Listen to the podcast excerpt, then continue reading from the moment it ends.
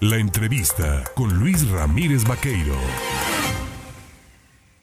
Mire, 8 eh, de la mañana, 25 minutos. El puerto de Veracruz está, bueno, el puerto de Veracruz, la zona conurbada como Boca del Río, Medellín, Alvarado, está pues ahorita de gala. De gala porque se está desarrollando este 23 de junio. Inició el conocido Festival de Velas Latinoamérica 2022. Y bueno, pues han arribado los buques escuela, los buques insignia de las Armadas latinoamericanas, incluido pues el barco más hermoso de todos, que es el, el Cuauhtémoc, ¿verdad? De la Armada de México, ¿no? El colegio es el, buque escuela de la Armada de México. Y pues para hablar de este tema, del fomento al turismo, de la importancia y relevancia que tiene este festival, pues yo le agradezco al secretario de Turismo del Gobierno del Estado de Veracruz, a Iván Martín Olvera, el tomarnos el teléfono esta mañana. Mi querido Iván, ¿cómo estás?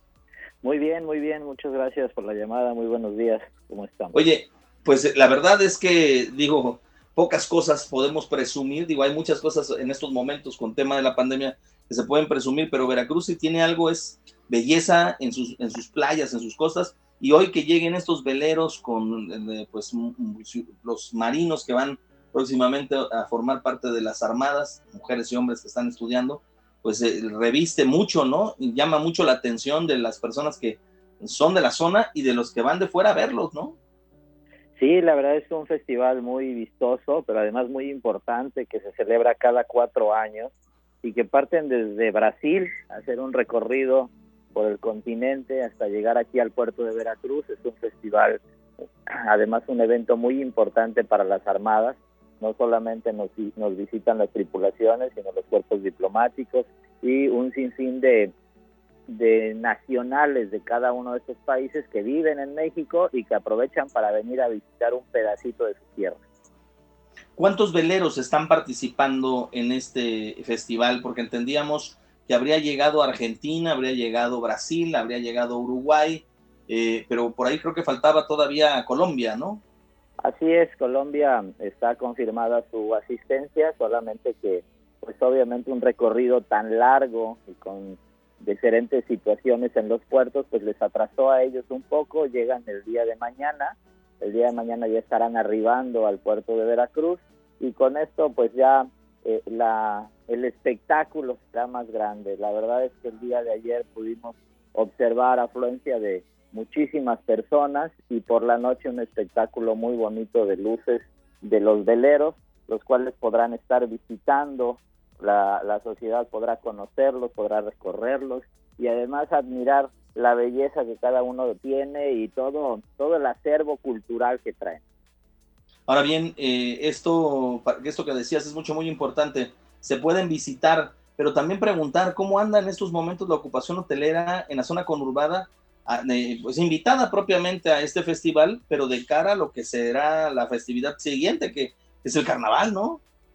Sí, van pegaditas las festividades una tras otra y eso nos da mucho gusto, nos da mucha alegría a todos los veracruzanos porque no paramos con diferentes actividades que nos generan ocupaciones hoteleras muy altas, significativas y por ende una derrama económica que puede permear en toda la sociedad, en los diferentes estratos sociales que disfrutan de la anfitrionía que, que nos caracteriza a los veracruzanos. Ahorita al día de ayer teníamos una ocupación hotelera importante, sobre el 70%, porque eh, pues no es fin de semana, pero el día de hoy se incrementa y el fin de semana ya estamos al 100% en la zona conurbada.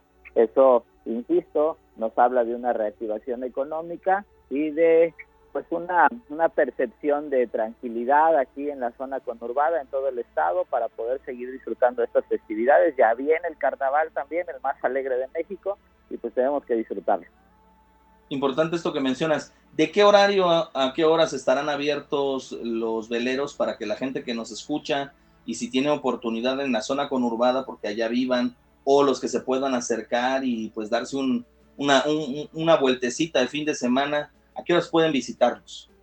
A partir de las 10 de la mañana, de 10 a 6 de la tarde, pero pues sí les recomendamos eh, venir protegidos con su bloqueador, con sombrillas, con paraguas para poderse cubrir un poco del sol, eh, las, las filas obviamente para poder acceder a estos veleros van a ser un poco largas porque hay muchísimas personas y tenemos que ir manteniendo el orden. Recordemos que no son barcos muy, muy grandes, entonces pueden acceder en algunos 50 personas, en algunos 100 personas, en otros 200 y van, cuando baja ese grupo, sube el siguiente y eso pues nos permite llevar un orden, pero también obviamente respetar las reglas de cada uno de los veleros. Así es que las colas se pueden hacer largas, depende de la afluencia de personas. Si no pudieran subirse, desde afuera tienen un espectáculo impresionante. No, sí, claro, es la verdad es verlos desde, desde, el, desde el malecón, digámoslo, desde el muro, es, es, interesante, ya subirse pues ya es otra experiencia, es otra cosa, pero como bien dices tú, ¿no? Tener paciencia, llevar bloqueador, llevar pues todo lo necesario, sobre todo si van con adultos mayores, si van con niños, pues toma en cuenta todo eso, ¿no? La radiación solar también desgasta y hay que cuidarlos en este, en este momento. Te agradezco como siempre, Iván. Eh, estaremos al pendiente platicando en los días subsecuentes del resultado de este festival, ¿no? De la afluencia turística y de lo que viene, que es el carnaval también. Claro que sí, muchísimas gracias a ustedes siempre por compartir todas las bellezas que tiene Veracruz. Cómo no, claro que sí. Veracruz por sobre todo encima.